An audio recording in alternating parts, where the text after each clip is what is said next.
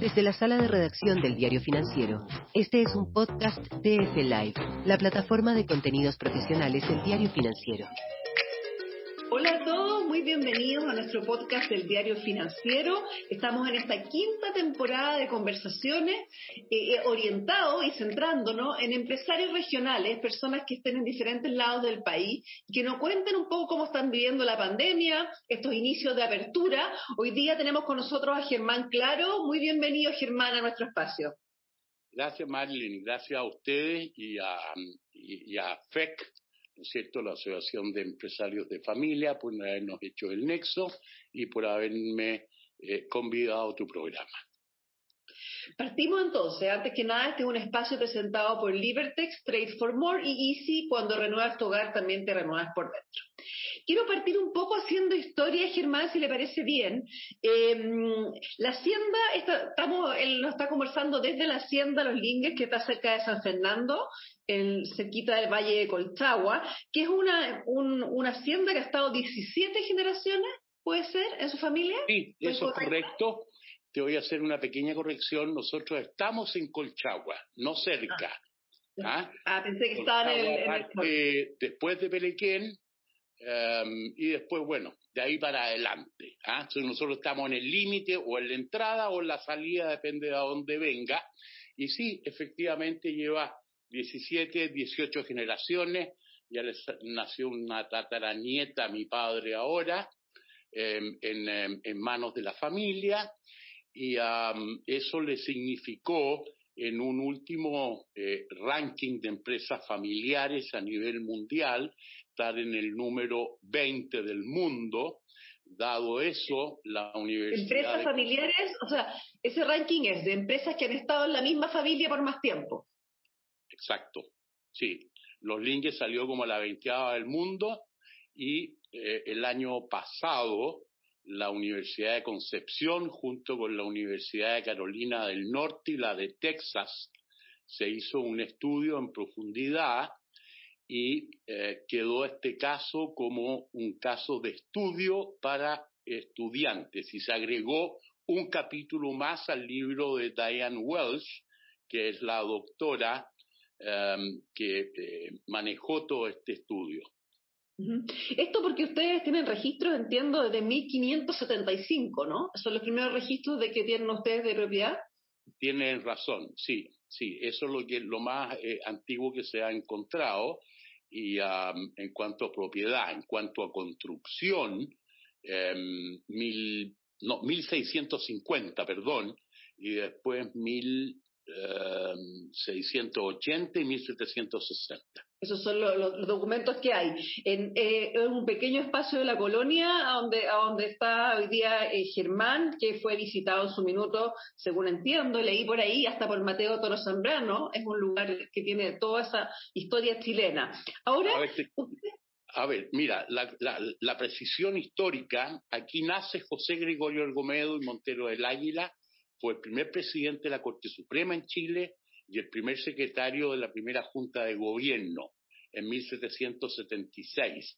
Esa es la parte fuerte histórica y lo que lo transforma en un patrimonio histórico y a su vez también es un patrimonio arquitectónico por los diferentes periodos de construcción. Ahí yo tengo una pregunta. Recién en 1980 ustedes le dieron un giro turístico, porque antes era un, un hogar familiar que tenía además explotación eh, agrícola. Sin embargo, en los 80, ¿cómo fue esa decisión? ¿Cómo partió? ¿Cuál fue la idea? Mira, esa decisión, eh, yo tenía 20 años, no había estudiado en la universidad y por el lado de mi madre habían en eh, Escocia, en sus orígenes familiares, un castillo que se había dedicado a hacer turismo. Entonces existía una idea de que se podía. En Chile era una locura, no había turismo. En Colchagua no había absolutamente nada de nada. El único restaurante era donde paraba Turbutz, que te voy a comer una cazuela. Entonces le solicité a mi familia el permiso para desarrollar esto. Y había una parte importante eh, que estaba restaurada. Mi padre empezó a restaurar el año 66 y, mm, y ahí me tiré al agua me prestaron la casa, ni un peso, una oficina que se podía usar, que era una oficina secundaria que tenía mi padre, y empecé eh, hablando calle, con una idea que era absolutamente de loco, de hacer un, uh, un turismo de este tipo, que era cultural en Chile, y más allá que dentro de la escala del turismo, de los turismos más difíciles de desarrollar el cultural. Estaba apuntando un mercado de la gente que ya ha recorrido mucho para, para que se pudiera interesar en este tipo de cosas. Entonces el año 83... Claro, una, segunda vuelta de alguna manera, de un, turismo segunda vuelta, claro. y ahí tengo una pregunta porque le, bastante luego, después de esta decisión, vino el tremendo terremoto que, como todos sabemos, eh, y bueno, y, y, luego en 2010 también, a los edificios el fondo patrimonial les pega más fuerte que nada. Eh, ¿Cómo fue eso? Porque son dos veces que, que, por lo que pude leer, se les vino una parte abajo. Sí, mira, el, el, primero eh, tuvimos que estar cerrado aproximadamente un año. ¿ah? Y bueno, se restauró lo que había que restaurarse, tuvimos problemas con los seguros en esa época, pero bueno, se, se, se pasó. Y, la, y el segundo terremoto, el del 2010, tuvimos una suerte porque seis meses antes nos dieron un seguro. O sea, esto es porque Dios quiso. Y con eso se, tuvimos que cerrar claro, tres años. Es difícil y caro asegurar un lugar que, que, que es patrimonial, ¿no? Bueno, hoy en día no te lo aseguran por el adobe. Por eso te digo yo que fue um, porque Dios Soy quiso. Yo he pasado 10 años buscando seguro y reaseguro en Chile, fuera del país, y seis meses antes nos dieron un seguro y con eso se pudo restaurar, pero ya quedó como un búnker, porque se, se dejó el adobe, se le puso concreto, malla acero y concreto de nuevo, o sea, si esto se cae hoy día, se cae Chile. Queda más asegurado. Ahora, ¿cómo en este minuto, ¿Qué capacidad tiene la Hacienda Los Linques para recibir turistas? Cuénteme más, o menos las dimensiones y, eh, y, cómo están hoy día en, en medio de, de, un proceso de, relativamente de apertura, pero todavía con restricciones a la movilidad. Mira, nosotros tenemos en este minuto 14 habitaciones habilitadas, ¿no es cierto?, más salones. Eh, estamos cerrados desde el principio de la pandemia. Todavía no hemos eh, vuelto a abrir, dado que estos son productos muy chicos y de un uh, alto costo de mantención y operación, entonces estamos esperando que esto se normalice más. Uh -huh.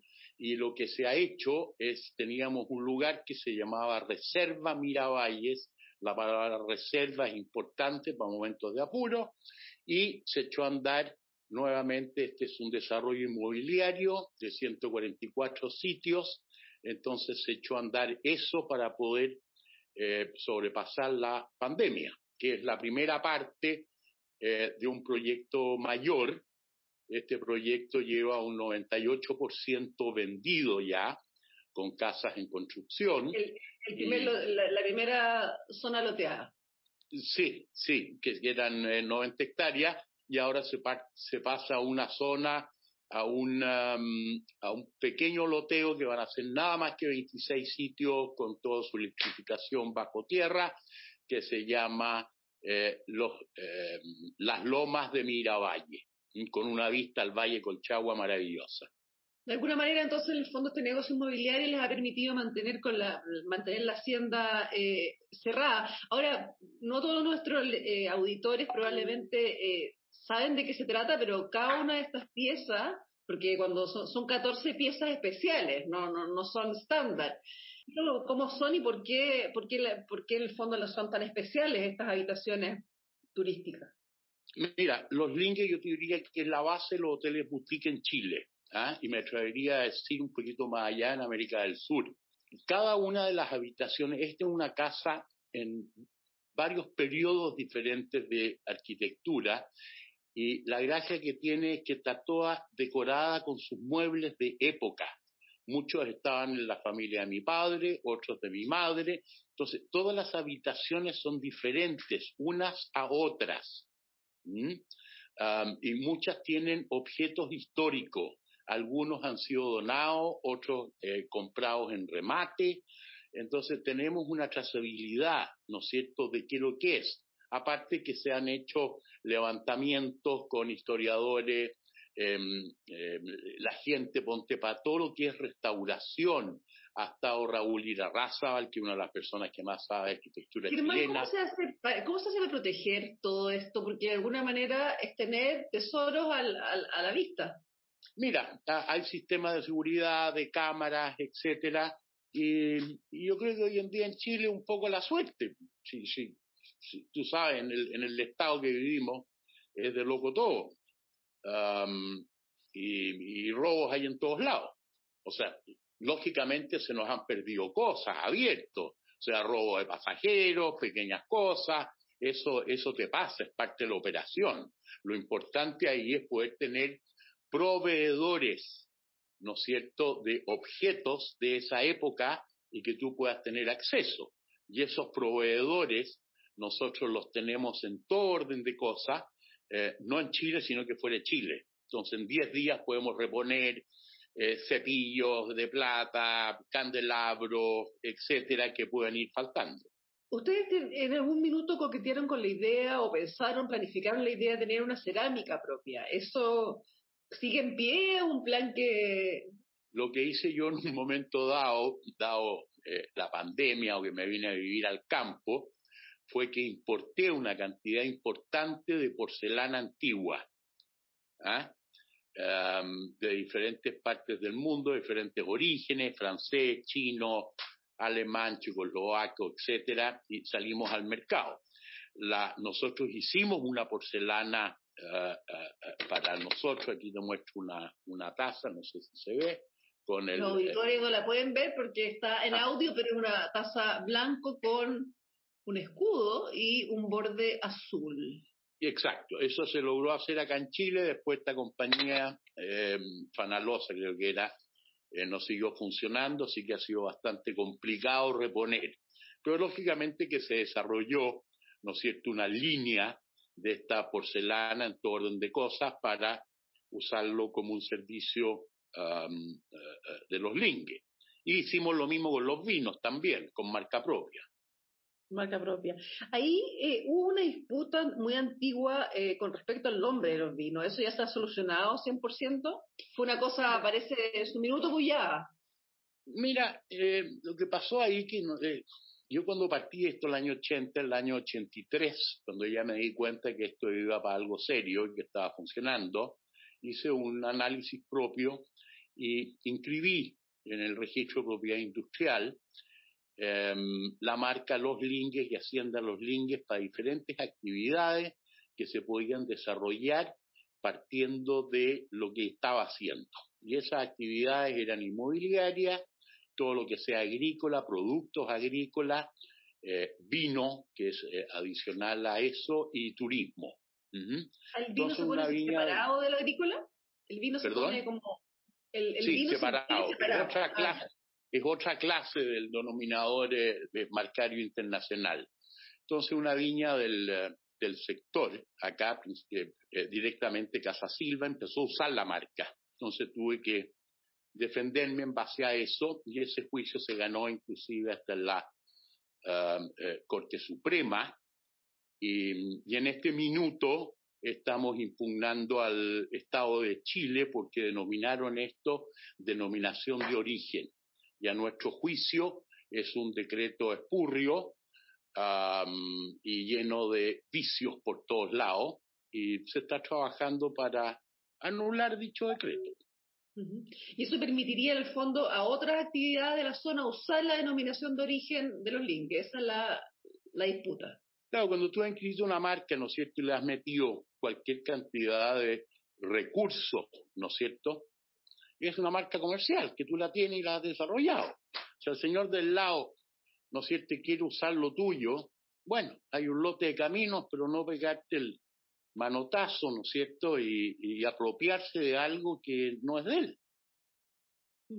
Estamos conversando con Germán Claro desde la Hacienda de los Lingues. Germán, ¿ahora qué viene? Porque nos contaba que, que, tenía todavía cerrada la, la, hacienda, la parte turística, a la espera de, que se normalice un poco esto. ¿Cuál es el plan y cómo están viendo la, temporada de verano? Me imagino que, que, es lo que está el 18 de septiembre, ser para ustedes un buen minuto normalmente, ¿no? Mira, lo que se está haciendo en este minuto se vive en este tipo de casa y de construcción, tú tienes que tener una mantención permanente. Lo otro que es significativo y muy importante es todo lo que es tecnología. Estar al día con, con la tecnología que requieren tus pasajeros y tus mercados. En este momento, ponte lo que estamos haciendo es poniendo toda la fibra óptica en toda la parte que son parques y se hizo una construcción de unos 250 metros cuadrados, que eso es solamente para baños de hombres y mujeres, para matrimonios, eventos grandes, etcétera, y esperamos de aquí a diciembre, según lo que dice la prensa, poder ya estar conectados a los eh, satélites de Starlink para poder ah, tener. O sea, ustedes son uno de los beneficiados de. sí, estamos en el plan beta de ello, ¿ah? desde el principio. Entonces, eh, eh, eh, eso nos va a permitir tener, acá adentro lo que hice fue dejar todo con fibra óptica y cable 6E, o sea, lo más rápido que pudieras tener, ¿no es cierto? Dado que teníamos, tenemos un servicio de, de Internet que nos entrega muy pocos gigas, muy complicado para un producto de este porte, es un proyecto igual como haría una minera, pero los recursos son absolutamente diferentes. pero era lo que teníamos que tener y si no estaba fuera de mercado. Entonces ahora tenemos esta otra alternativa y, esperamos poder conectarnos porque ya te cambia el, el, mono y nos va a cambiar para el área inmobiliaria, para todo. Nosotros estamos bastante cerca de Santiago, 124 kilómetros. Em, se lograron avanzar en varias cosas, logré que gobiernos pasados nos hicieran un paso bajo nivel en la carretera, eso se hizo nada más que porque esto es patrimonio y ya todos los accesos están asfaltados.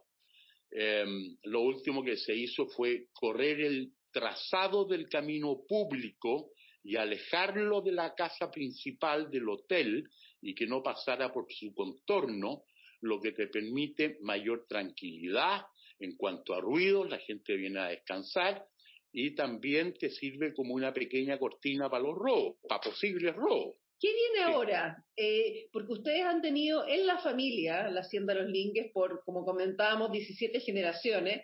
Eh, ¿Quién está tomando la aposta? ¿Quién de la generación que viene está involucrándose en los negocios? Mira, lo que se está haciendo es, esto se transforma en este minuto, yo creo que este año ya se termina, em, en una fundación. Eso va a permitir que esto se pueda proyectar en el tiempo y que no venga un momento que se muere mi padre, mi madre, y vienen las divisiones y terminas en un remate, porque cada uno quiere su parte y a uno les interesa eh, mantener y a otro le importa un huevo prefieren irse a Europa y qué sé yo, y gastarse la plata.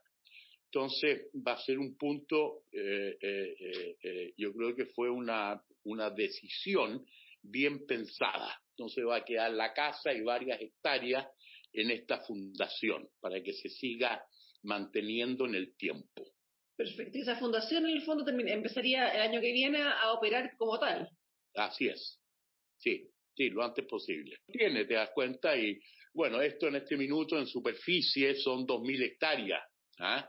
Si tú lo, eh, la parte inmobiliaria, aunque uno dice, bueno, es plata para hoy, hambre para mañana, eso tiene un sentido en este caso, que tú estás generando un mercado inmediato para los lingues, porque cada una de esas construcciones que hace esa gente ahí va a poder venir a misa los domingos, va a poder venir a almorzar, a comer. Entonces tú ya tienes un mercado de gente que le gusta el campo, que le gusta este tipo de cosas, ¿no es cierto? Y, te va a usar. Entonces, el potencial máximo que existe acá en los terrenos son dos. Una comunidad, una comunidad cercana que no solamente tiene que viajar de Santiago o de otros lugares. Tú la creas y en el momento que ya Starlink esté funcionando, tú ya tienes, eh, eh, eh, ¿cómo se llama?, conexión a Internet de alta velocidad y la gente puede trabajar acá, etcétera. Eso es un, campo futuro. La, gente está empezando a moverse a otros lugares, a, instalarse por pequeños periodos y quizá un lugar de campo puede ser un, descanso también. Para nosotros es, una realidad más que algo futuro, porque nos está pasando. o sea, eh, la cantidad de casas construyéndose adelante y gente que ya se ha venido a vivir es increíble. Si esto ha sido un boom y esto va a seguir, la gente ya no quiere estar más en Santiago y si tienen acceso, te digo entonces, por eso te contaba hace un rato que todo lo que es acceso, paso bajo nivel sin viaje, todo ha faltado por todos los accesos que existen. Eh, Más el Internet hasta San Fernando internamente, etcétera. Muy interesante, Germán. Muchas gracias por esta entrevista. Dejo a todos los auditores invitados a otra de estas series que estamos haciendo con empresarios regionales. Interesante además saber que nos cruzamos hasta con Elon Musk esta entrevista. Muchas gracias, Germán. Gracias a ti. ¿ah? Esto fue el podcast de F-Live, la plataforma de contenidos profesionales del diario financiero. Después de estar tantos meses en nuestro hogar, nos dimos cuenta de tantas cosas que si cuidabas a tu hogar, tu hogar te cuidaba a ti, que una pieza podía ser tu dormitorio, un gimnasio, una sala de clase y tu oficina. Te diste cuenta que cuando ordenabas tu hogar te sentías mejor y que cuando le dabas un nuevo estilo a tus espacios, algo en ti cambiaba, porque cuando renuevas tu hogar, también te renuevas por dentro. Easy, renueva el amor por tu hogar.